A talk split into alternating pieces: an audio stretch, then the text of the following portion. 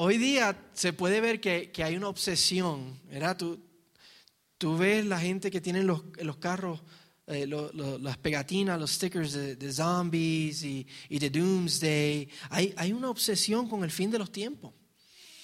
y, no sé si ha sido que Walking Dead lo ha provocado, pero también hay, hay videojuegos que son de este tema, de zombies y Nation, Nation Z y todas estas películas que son acerca de, del fin de los tiempos, ¿verdad? De Doomsday.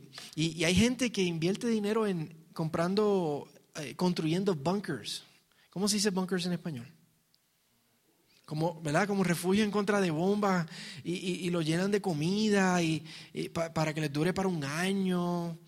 Y la gente compra armas y tú los ves que dice que tienen su, su, su stock de armas para, para el fin de, los, fin de los tiempos. Tienen abastecimiento de comida. Eh, eh, no sé si han visto en Sam's Club que, venden como, como un bote así, blanco, que vale ciento algo de, dólares y es abastecimiento por 30 días.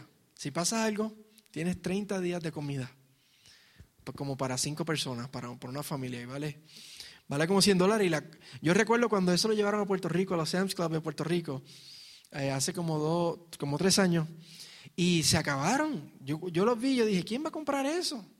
Pero empezaron a hablar acerca de, los problemas que pueden ocurrir y a ponerle pánico a la gente y se fueron.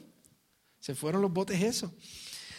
Toda persona tiene un sentido subconsciente, subconsciente de que el mundo se va a acabar. Toda persona, todas las culturas tienen alguna mitología, alguna narración eh, acerca de que el mundo se va a acabar. Y, todo el mundo se refugia en una cosa o en otra cosa.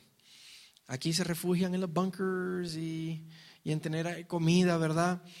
Todo el mundo se refugia en algo. Pero hoy vamos a ver cuál es el único y verdadero refugio que realmente soportará la consumación de los siglos. ¿Cuál es el refugio que realmente soportará el fin de los tiempos? Hola Elida. Hi kids. Y vamos a ver cuán duradero es tu refugio. Dijimos que todos tenemos refugios. Así que vamos a ver cuán duradero es tu refugio y cuán duradero es mi refugio. ¿Ok? Eso es lo que vamos a ver hoy. Entonces, para recapitular, hemos estado viendo en el libro de Marcos, eh, eh, nuestro lema ha sido juntos, conociendo a Jesús. Ese ha sido nuestro lema. Vimos que Jesús, eh, desde el principio del, del libro, Jesús se encarna para ser el Mesías prometido. Dios se hace hombre para salvarnos. Dios se encarna para ser el Mesías prometido. Y en vez de decir directamente, yo soy el Cristo, yo soy el Mesías, en vez de decirlo directamente, lo demuestra con sus obras y con su enseñanza. Él, escoge hacerlo de esa manera, no decirlo directamente, sino demostrarlo con señales, con milagros, con obras y con enseñanza. Y hemos visto tres personas, tres tipos de personas en el libro hasta ahora. Y yo creo que con esto lo resumimos todo lo que vamos a encontrar en el libro. Vemos los que no creen, los que no creen en Jesús, no creen en sus palabras, no creen en sus señales. los líderes religiosos son unos de esos que le dicen, las obras que él hace, las hace por Satanás. Ellos no le creen a Jesús. Hemos visto también los interesados, ¿verdad? Que no, no, no comprometen su vida para caminar con Jesús, pero sí quieren que Jesús haga milagros en su vida, que multiplique el pan, que haga señales, pero no, no siguen a Jesús. Y hemos visto a los discípulos, los que siguen a Jesús, los que comprometen su vida. Y eh, si, podríamos resumir lo que hemos visto hasta ahora en el libro de Marcos es que Jesús dice, el reino de Dios se ha acercado, yo soy el rey y yo he venido. Así que arrepiéntanse y crean al Evangelio. Así podríamos resumir lo que, lo que hemos visto hasta ahora. Entonces, en estas últimas semanas, lo que hemos visto es que cómo Jesús entra a Jerusalén en su última semana. Vimos cómo entró como rey en la entrada triunfal a Jerusalén. Vimos que fue al templo y no encontró fruto alguno. Fue a buscar fe, fue a buscar eh, fe genuina y no encontró fruto alguno. Y por eso él, así como maldijo la higuera, eso fue símbolo de cómo él había los había maldecido a ellos porque ellos no daban frutos. Y los líderes religiosos no les gustó nada de esto y lo que vimos por varias semanas es cómo ellos no creen en él y lo cuestionan. Le cuestionan con qué autoridad tú haces estas cosas y varios otros cuestionamientos. Y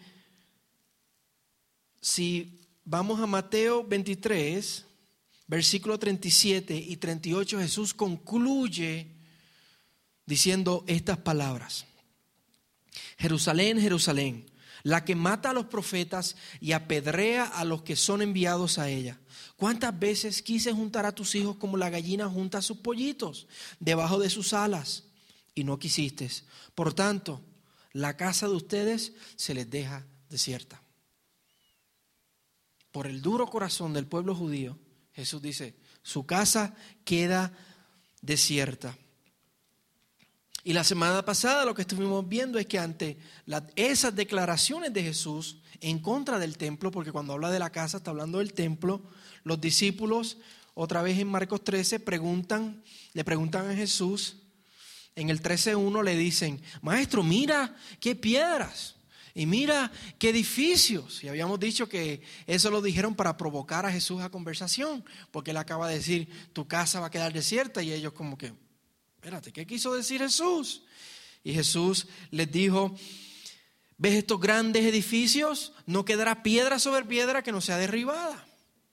Y estando sentado en el monte de los olivos, ellos le preguntaron, dinos cuándo sucederá esto y qué señal habrá cuando todas estas cosas se hayan de cumplir.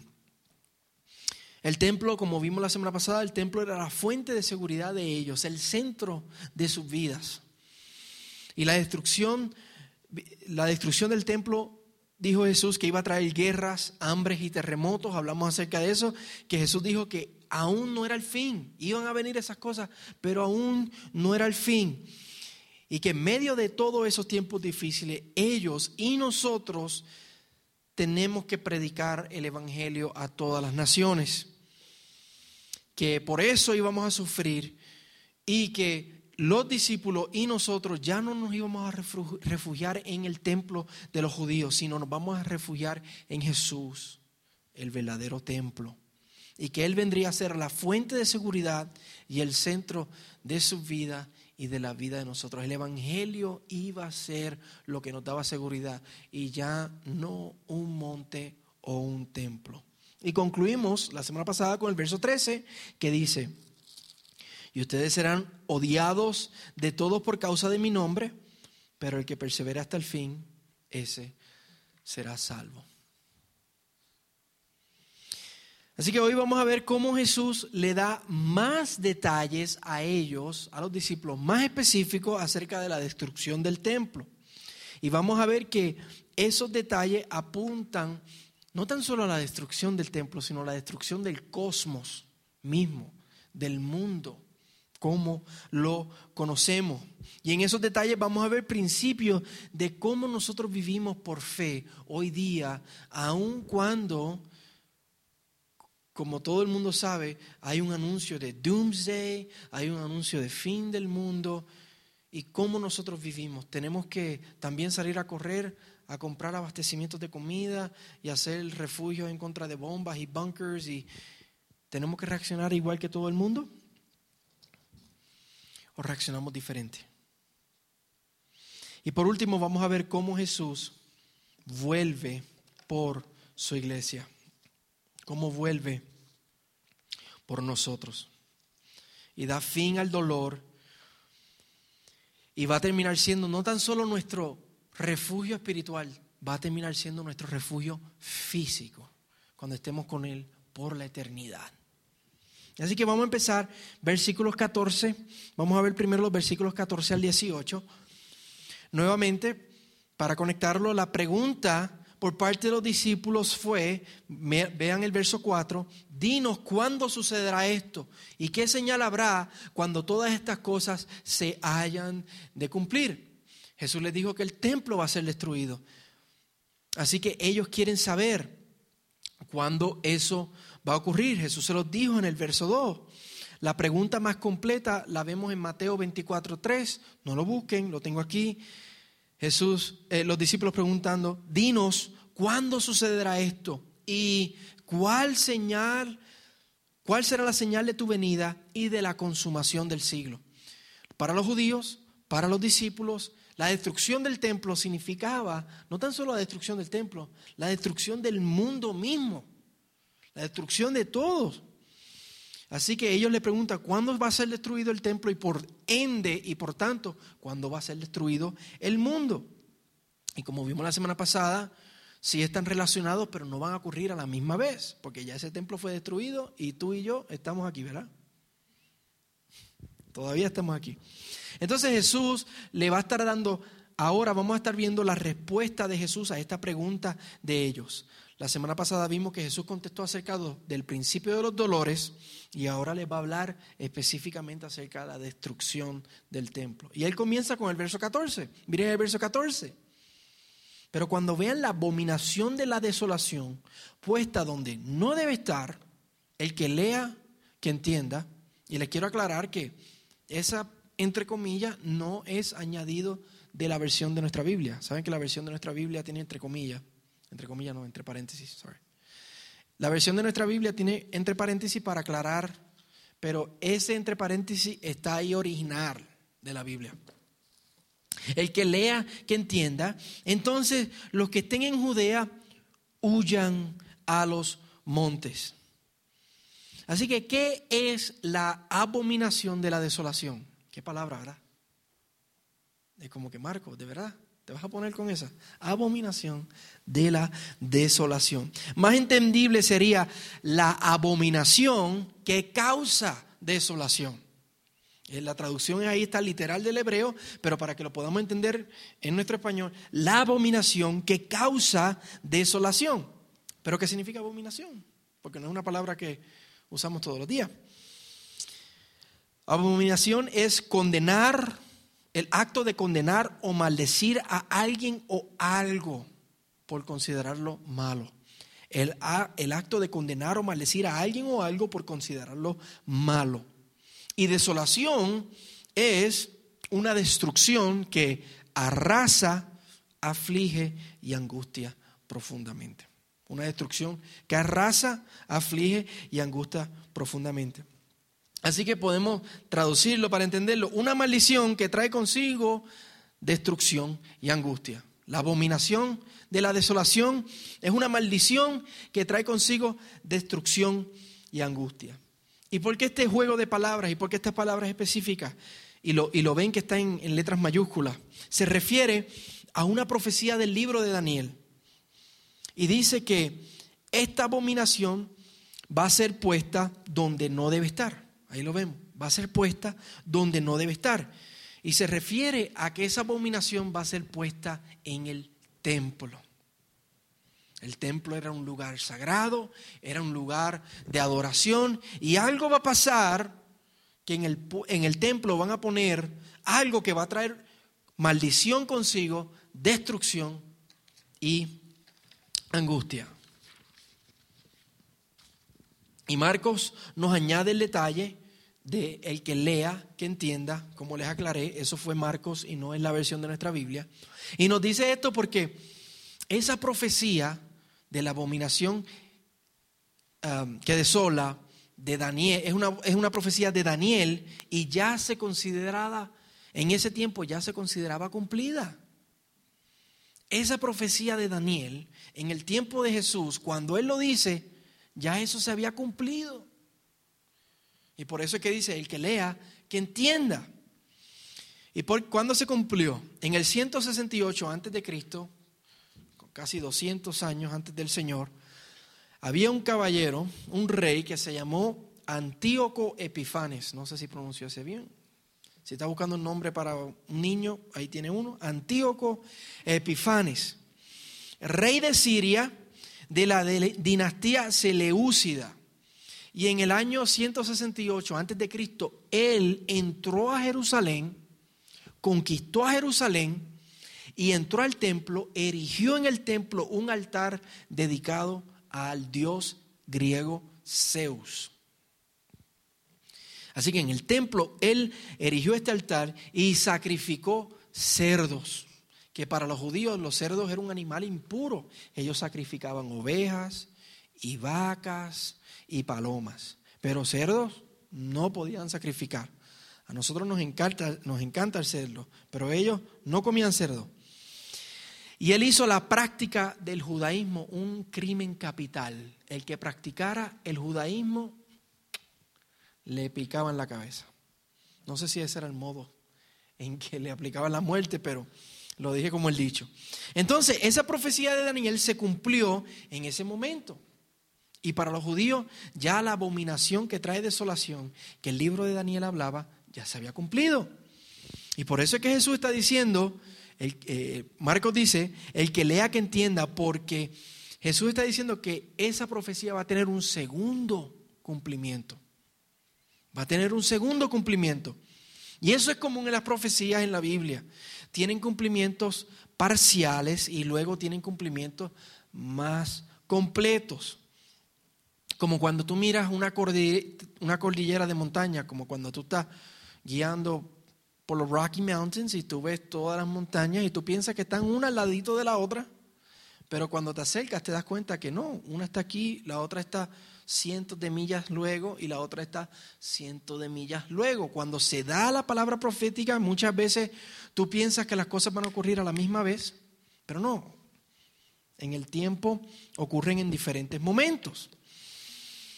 Y por eso es que Marcos dice que el que lea entienda porque la abominación desoladora va a ocurrir otra vez. Jesús está diciendo, la abominación desoladora va a ocurrir otra vez.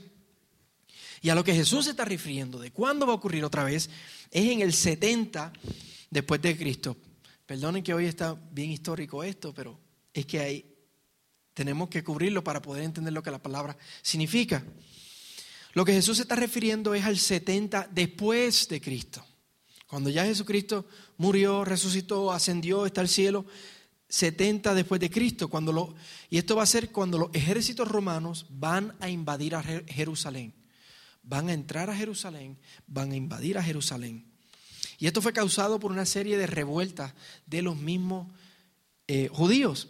Si se, si se acuerdan de, de, unos grupos que estuvimos hablando hace una, una semana, los celotes, eran bien, ah, bien rebeldes, eran como el equivalente a los macheteros allá en Puerto Rico, eran bien, bien rebeldes, los celotes, y ellos causaron una revuelta y el imperio romano dijo, hay que ponerle orden a esta gente.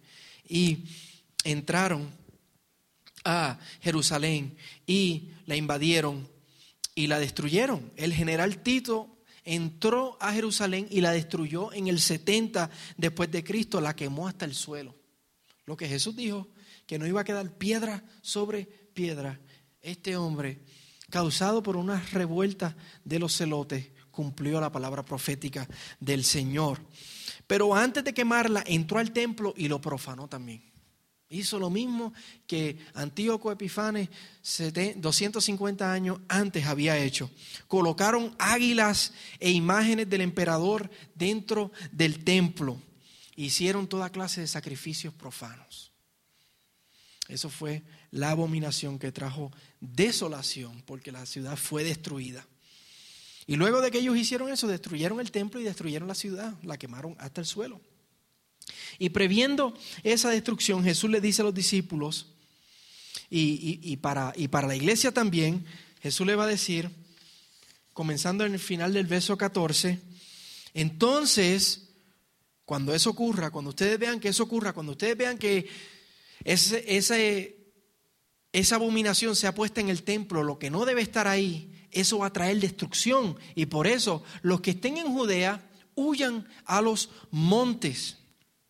En el 15, y el que esté en la azotea, no baje ni entre a sacar nada de su casa. Y el que esté en el campo, el que esté en el jale, no vuelva a tomar su capa. La destrucción va a ser tan repentina que no va a haber tiempo ni para recoger cosas de valor en su casa. Ni siquiera la capa, que para nosotros es el equivalente de la chamarra. Jesús ama tanto a su iglesia que le advierte de este mal que va a acontecer. El verso 17, pero hay de las que estén en cinta y de las que estén criando en aquellos días. Y aquí podemos ver la compasión del Señor por las mujeres. Él no lo está diciendo como que hay en el sentido de que van a ser maldecidas, lo dice como hay en el sentido de tener compasión. Porque una mujer embarazada no puede correr tan rápido como una mujer que no está embarazada. Y una mujer que le está dando el pecho a su, a su bebé tampoco puede correr tan rápido como, como una mujer que no esté dándole pecho a su bebé. Y el verso 18, oren para que no suceda en el invierno. El invierno era la época de donde llovía, donde caía nieve, era la época más húmeda y correr y huir a los montes es mucho más difícil si está lloviendo. Te puedes resbalar, puede ser mucho más difícil. El Señor les dice, oren para que eso no ocurra en el invierno, para que no esté tan frío, para que no esté tan mojado y para que la huida pueda ser más fácil. En resumen, Jesús les dice, no se refugien en la ciudad, no se refugien en el templo. Él les dice, huyan a los montes, no corran hacia Jerusalén, corran hacia los montes. Los historiadores dicen que los cristianos, movidos por una profecía, refiriéndose a esta, los cristianos, movidos por una profecía, huyeron a la región montañosa de Pela. En el 70, cuando esto ocurrió, hubieron historiadores que escribieron acerca de esto y dijeron que había un grupo que se decían llamar los cristianos y movidos por una profecía huyeron a una región montañosa llamada Pela. Y no hay registro de que haya muerto ningún cristiano. Estoy seguro que a lo mejor uno que otro se quedó atrás y al no poner su fe en el Señor corrió hacia Jerusalén, pero no hay registros. Pero sí hay registros de que murieron más de un millón de judíos. En esa, en, en esa guerra, en esa invasión, murieron más de un millón de judíos. Al refugiarse en un templo que ya el Señor había condenado. Para ellos el templo era su refugio, pero el Señor había dicho que ya no era el templo. Ellos ignoraron que el verdadero templo era Jesucristo. Jesús es el verdadero templo, como vimos la semana pasada. Juan 2, 19, Jesús dice, destruyan este templo y en tres días yo lo levantaré. Jesús refiriéndose a su cuerpo, que él iba a morir y a los tres días iba a resucitar, diciendo de que él era el verdadero templo, que ya no era un lugar, sino era una persona y esa persona es Dios mismo. Él iba a ser el templo. Y él dice, destruyan este templo y en tres días lo levantaré. Jesús es el verdadero refugio y es el verdadero templo. La pregunta para nosotros es, ¿en qué tú te refugias? ¿Cuál es tu templo? ¿Te refugias en Cristo o te refugias en otra cosa? Cualquier otro refugio traerá destrucción. Ahora vamos a ver los versos 19 al 23. Y acerca de los siguientes versos hay varias opiniones de cumplimiento. Estamos hablando aquí de algo que se llama, en una palabra, una palabra fina, se llama escatología. Que escatología significa el estudio del fin de los tiempos. We're talking about eschatology, Stan. Eschatology. We're talking about eschatology today. Escatología es el estudio del fin de los tiempos y, y, hay varias posturas escatológicas. Hay diferentes posturas escatológicas. ¿Por qué? Porque es algo que ocurrió o no ha ocurrido. Es en el futuro, no ha ocurrido. Así que hay varias opiniones, porque cuando se habla de profecía, la profecía no es exhaustiva, no te da todos los detalles, te da eh, pequeñas imágenes de lo que va a ocurrir aquí y allá. Así que hay varias posiciones escatológicas. Por ejemplo, eh, la Biblia habla de que va a ocurrir un milenio, que va a haber un reino milenial de Cristo. Y hay gente que dice, Jesús va a venir antes de que comience el reino milenial. Y hay gente que dice, oh no, es después que se acabe el reino milenial. Y hay debate. Porque la Biblia no te lo dice definitivamente cómo va a ser. Porque si lo diría definitivamente, pues no hubieran diferencia. Y hay gente que dice, no, el reino milenial no va a ser un reino milenial. Es algo, ah, no, va a ser no van a ser mil años. Es un tiempo que, que no está definido que habla de, cuál va a ser el carácter de ese tiempo, pero no van a ser mil años. Entonces, así, así, hay diferentes posiciones escatológicas. Y hay varias cosas en general que todos compartimos. Todos creemos que Jesús vuelve, porque Él lo dijo. Él vuelve. Y nos va a llevar a estar con Él. Y nosotros no vamos a, ir al infierno. Esas son cosas que sí sabemos certeramente, pero hay varios detalles específicos en los que discrepamos. Y hay diferencias. Y por eso debemos tener flexibilidad. Si tú piensas que Jesús viene después del milenio o antes del milenio y yo pienso que no es un milenio, no hay problema. No tenemos que pelear acerca de eso. Cada uno creemos según eh, lo que nuestra conciencia nos dice y el estudio de la palabra del Señor. Al final todos vamos a saber la verdad. Al final, cuando Él vuelva, vamos a saber si va a ser después o antes. Nadie sabía cuándo iba a ser la abominación desoladora, cuando Jesús lo está diciendo. Nadie tenía idea que iba a ser el 70. Cuando ocurrió, todo el mundo dijo, ok, eh, ahora es la abominación desoladora. Así que todo el mundo a correr a los montes. Tuvieron seguridad. Y les voy a compartir una visión general de estos versos. Muchos comentaristas respetados, o que yo respeto, coinciden en esta visión general. No voy a ser específico en las cosas en que la iglesia discrepa. Y a mí me hace mucho sentido. En los siguientes versos Jesús no tan solo está hablando de lo que ocurrió en el 70 después de Cristo, sino que también habla de lo que va a acontecer entre ese tiempo y su segunda venida. Jesús no, tan solo está hablando de lo que va a ocurrir el 70, sino lo que va a ocurrir después del 70, entre el tiempo después del 70 y antes de que Él vuelva, o sea, del tiempo que tú y yo estamos viviendo. Um, Ángel y Eduardo, estamos en la página 1096, Marcos 13, en los versículos 19 en, adelante. Marcos, eh, página 1096, Marcos 13, versículos 19 en adelante. ¿Ok? ¿Tú, tú también hasta ahí?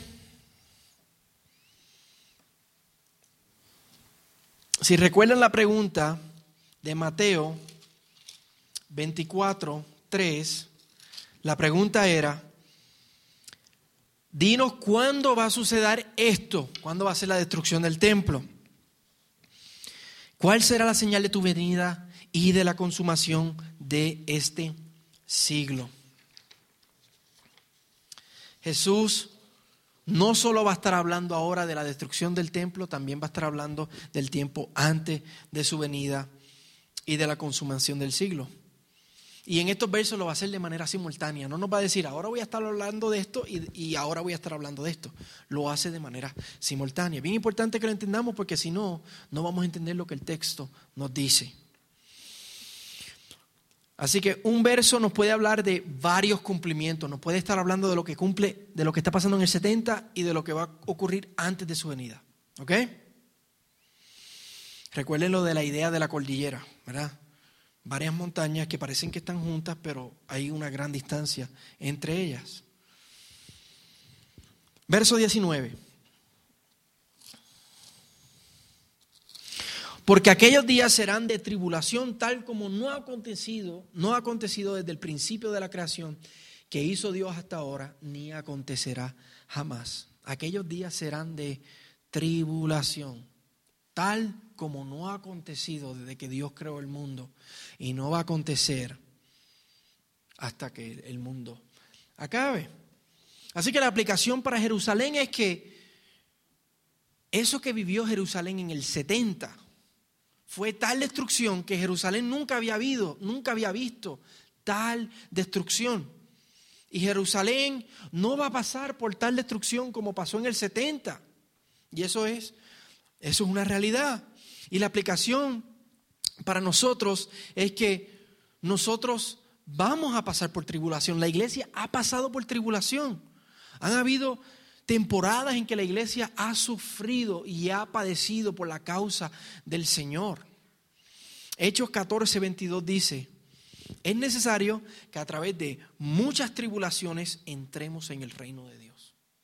Es necesario que a través de muchas tribulaciones o muchos sufrimientos pasemos para entrar al reino de Dios.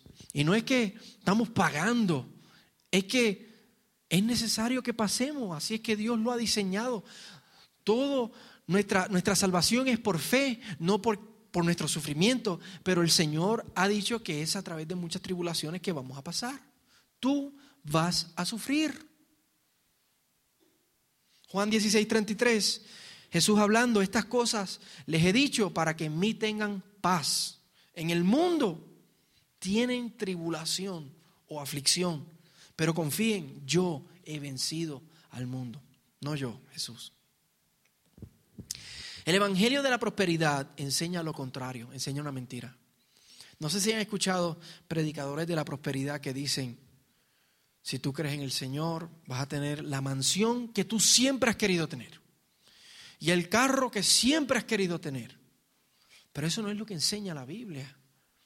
La Biblia enseña que vamos a sufrir, que vamos a padecer por causa del Señor. El sufrimiento es el pan diario del cristiano. Y a lo mejor tú y yo como cristianos no estemos padeciendo sufrimientos como otros cristianos han padecido o están padeciendo, pero lo normal, lo de esperar es que nosotros suframos. Y tú y yo tenemos que armarnos de la mente que vamos a sufrir que vamos a sufrir, pero como Jesús dijo, tranquilos, que ya Jesús venció el mundo. Nosotros sufrimos, pero, pero echándonos fresco, ¿no? Tranquilos, porque Jesús ya venció. La actitud es lo que es diferente. Y la pregunta es para nosotros, ¿estamos preparados para eso? Hoy día no estamos sufriendo, pero puede, puede ser que mañana todo cambie. Y tenemos que estar preparados para eso. Por eso Jesús nos lo está diciendo. No esperemos otra cosa. Pero miren la misericordia de Dios y su soberanía sobre todo sufrimiento y sobre todas las temporadas. Miren el verso 20. Si el Señor no hubiera acortado aquellos días, nadie se salvaría. Pero por causa de los escogidos que Él eligió, Él acortó los días. Está hablando de lo que ocurrió en el 70. Esos días fueron acortados. Si esos días no hubieran sido acortados, ningún cristiano hubiera sido salvo. Pero también está hablando de lo que tú y yo padecemos. Tú y yo pasamos por tribulación. Pero si el, y el Señor tiene cuidado de nosotros, si el Señor no acorta la tribulación por la cual tenemos que pasar, no seríamos salvos. Seríamos todos muertos a filos de espada. Dios es soberano sobre todas las temporadas y Dios tiene misericordia de nosotros aun cuando nos deja pasar por sufrimientos. Verso 21 y 22.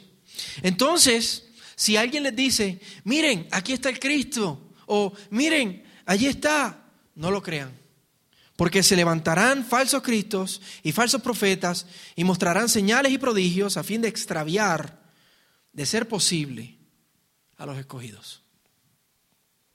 Esto lo vimos la semana pasada, que Jesús dijo, estén alerta, van a decir, aquí está, está allá, no les hagan caso.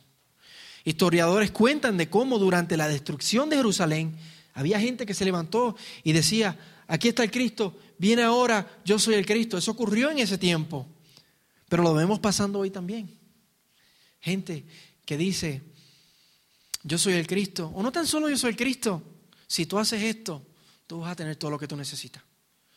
O si tú compras esto, o si tú crees en esto, o si tú haces esto, no importa cuando venga el fin del mundo, tú vas a estar bien. Si, si construyes un, un bunker, si compras tal comida, si te armas de estas armas, vas a ser salvo, nada te va a pasar. El Señor nos dice que no hagamos caso a eso. Nada nos provee refugio solo el Señor. Y de, segundo va, y de seguro va a continuar pasando hasta que el Señor vuelva. Va a continuar pasando. La gente buscando refugio en otras cosas aparte del Señor, pero solo Jesús es el refugio.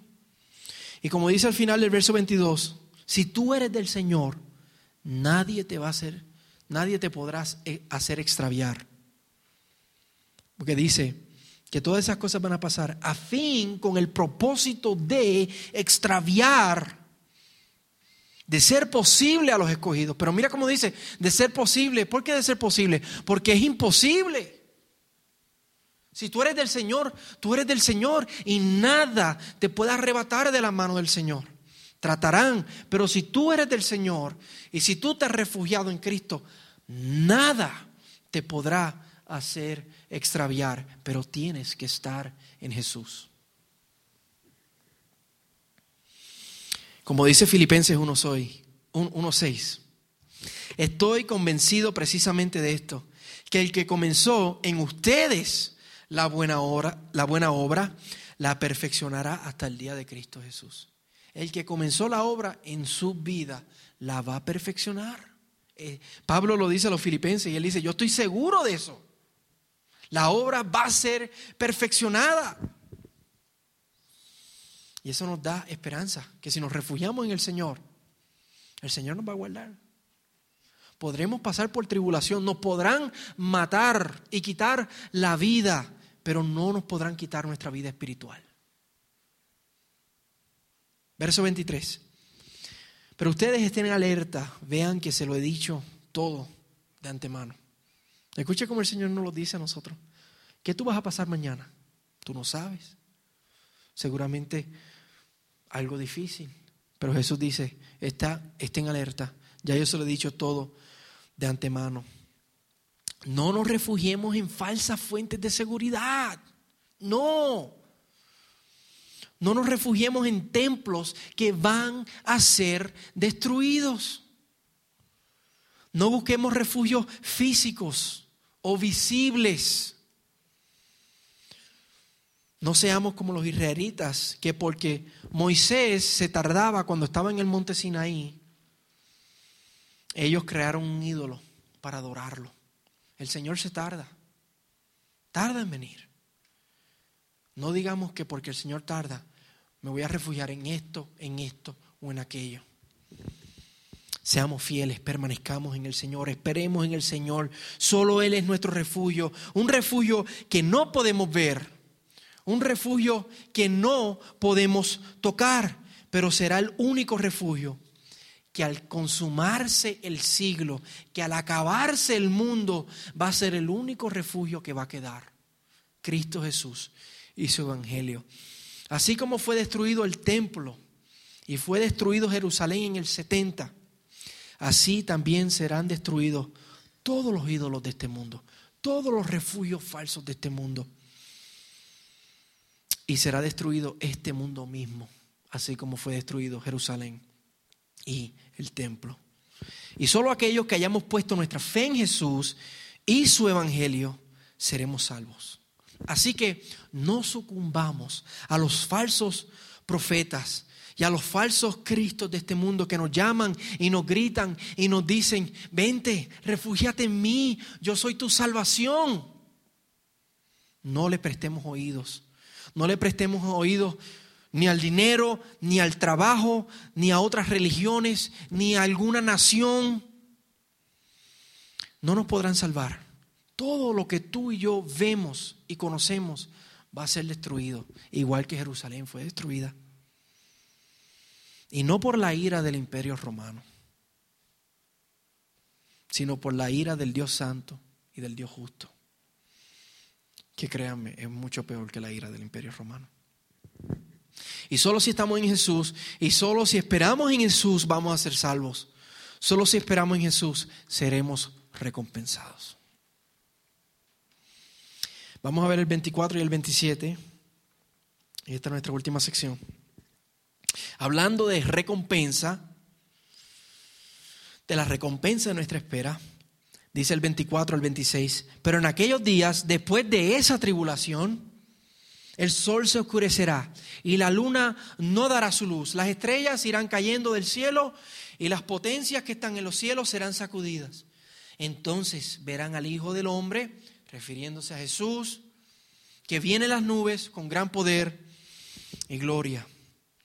Luego de la tribulación vendrá el Señor. Y obviamente no está hablando de la tribulación que pasó Jerusalén en el 70, porque han ocurrido casi dos mil años y Él no ha vuelto. Está hablando de la tribulación en general que tú y yo pasamos, que el mundo está pasando, de lo que vimos la semana pasada, de los terremotos, de las hambres.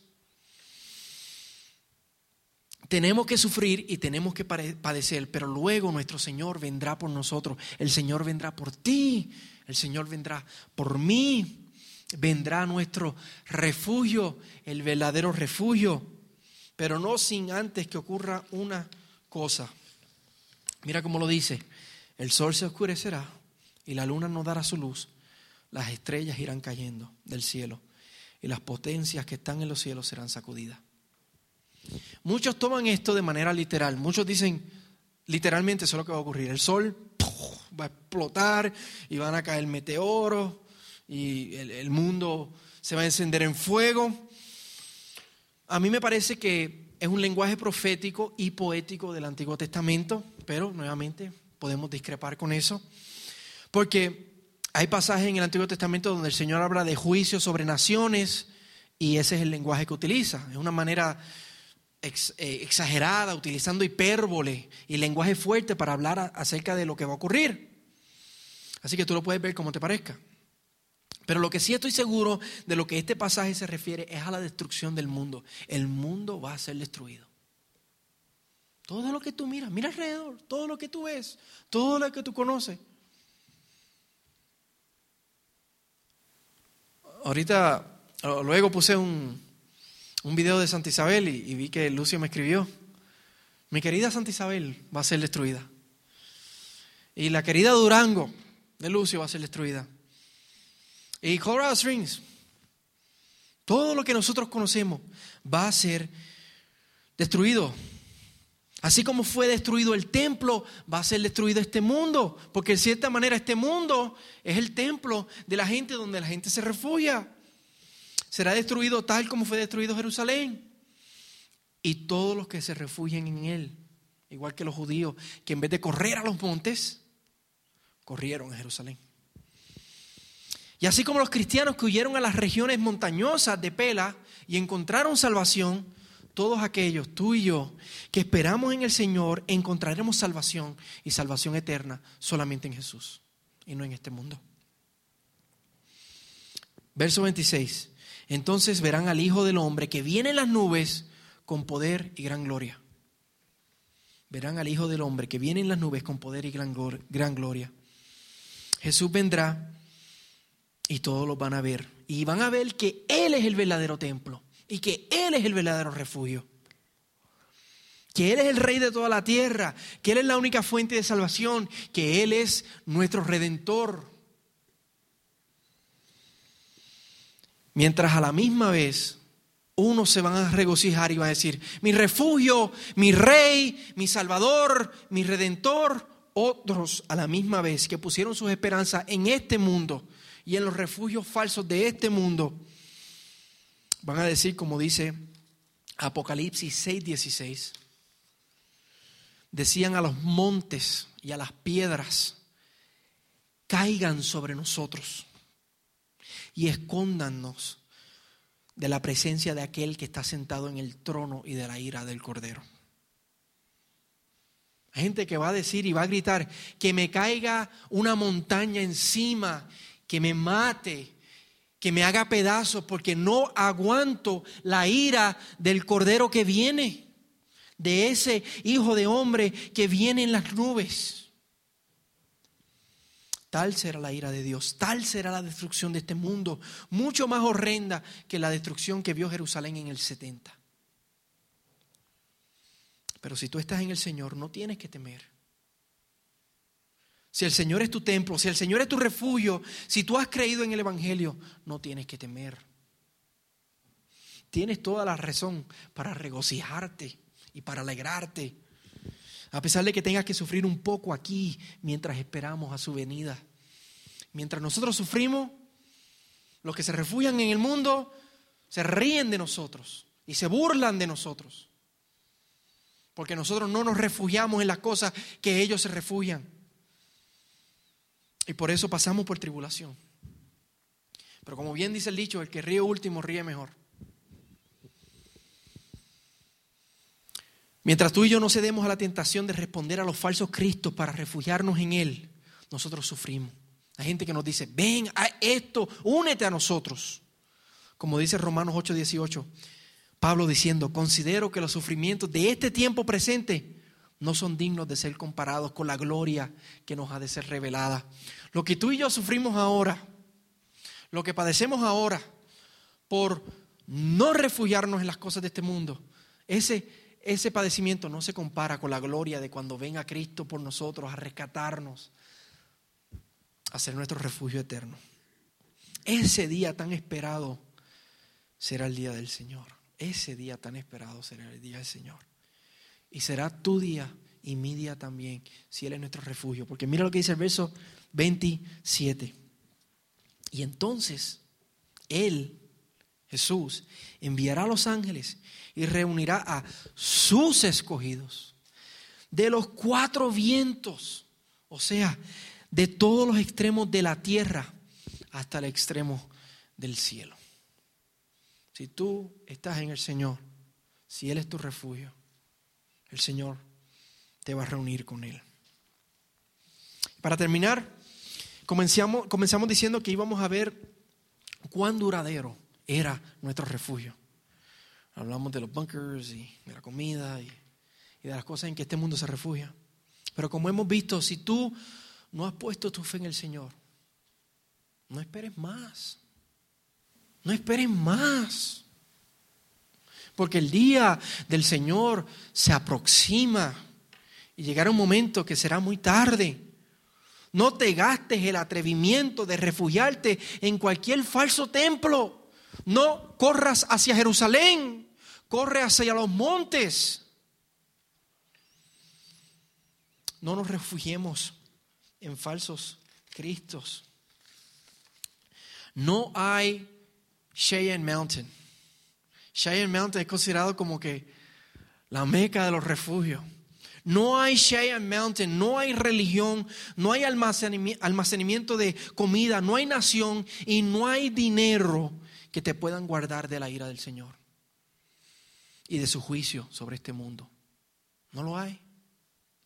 Solo el invisible, e intangible, he considerado como despreciado evangelio de Cristo, solo la cruz, solo su sangre, solo su redención y el perdón por tus pecados, solo su perfecta justicia otorgada a ti y a mí por gracia, solo la justicia por la fe. Solo eso puede ser nuestro refugio verdadero. Ven y únete a la iglesia del Señor. Ven y corre a Cristo con nosotros. Ven y únete a los llamados fuera de los, refugios, de los refugios falsos de este mundo, para tener una verdadera esperanza, para tener un verdadero y duradero y eterno gozo, para tener paz y eterna y verdadera paz. Si no lo has hecho, arrepiéntete y cree en el Evangelio. Ven al Señor, refúgiate en el verdadero templo y únete al canto y a la proclamación que la iglesia ha hecho orgullosamente por dos mil años. Maranata. Maranata, que significa el Señor viene. Vamos a orar. Señor, gracias por tu palabra, Señor. Gracias porque Tú eres nuestro refugio, Señor. Gracias, Señor, porque tú nos dices que así como certeramente Jerusalén fue destruida, este mundo va a ser destruido. Y tú nos dices, Señor, que no nos refugiemos en nada de este mundo, sino que nos refugiemos en ti. Yo te pido, Señor, que tú seas nuestro refugio. Si hay alguien aquí que no ha creído en ti, que no se ha refugiado en ti. Ten misericordia, Señor. Concédele la gracia y el milagro, Señor, de poder creer en ti y de poder refugiarse en ti, Señor. Hazlo para la gloria de tu nombre, Señor.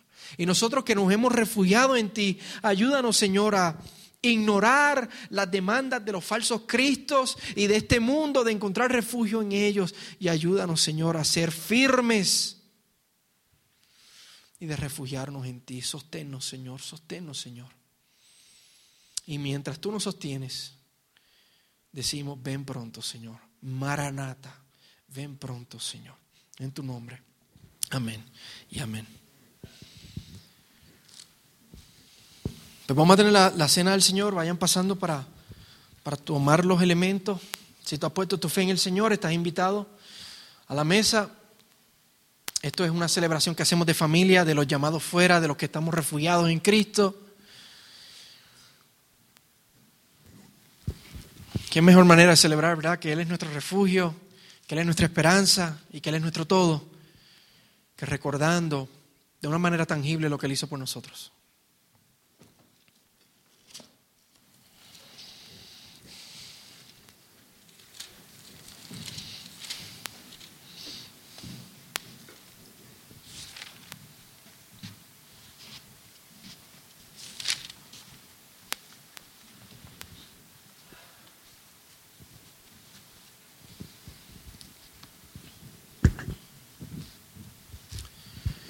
Y si hoy tú todavía no te, no te sientes listo para dar ese paso, que esto sea para ti como, como una invitación a poner tu fe en el Señor.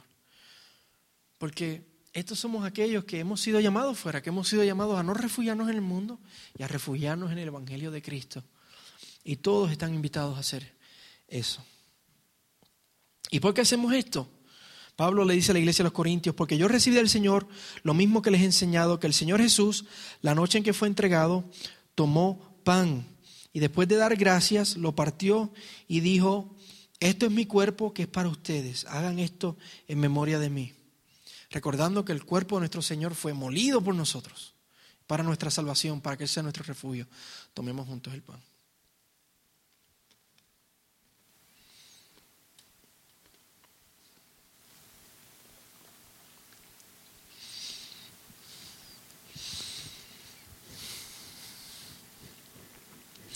De la misma manera tomó también la copa y después de haber cenado diciendo, esta copa es el nuevo pacto en mi sangre. Hagan esto cuantas veces la beban en memoria de mí. Compartamos juntos la copa.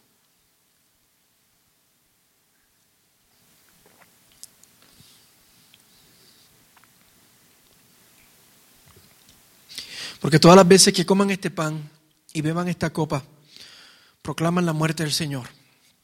Proclamamos el Evangelio. Hasta que Él venga. Hasta que Él vuelva por nosotros. Y no tan solo sea nuestro refugio espiritual, sino por la eternidad sea nuestro refugio físico, verdadero y eterno. Señor, gracias por, por esta oportunidad de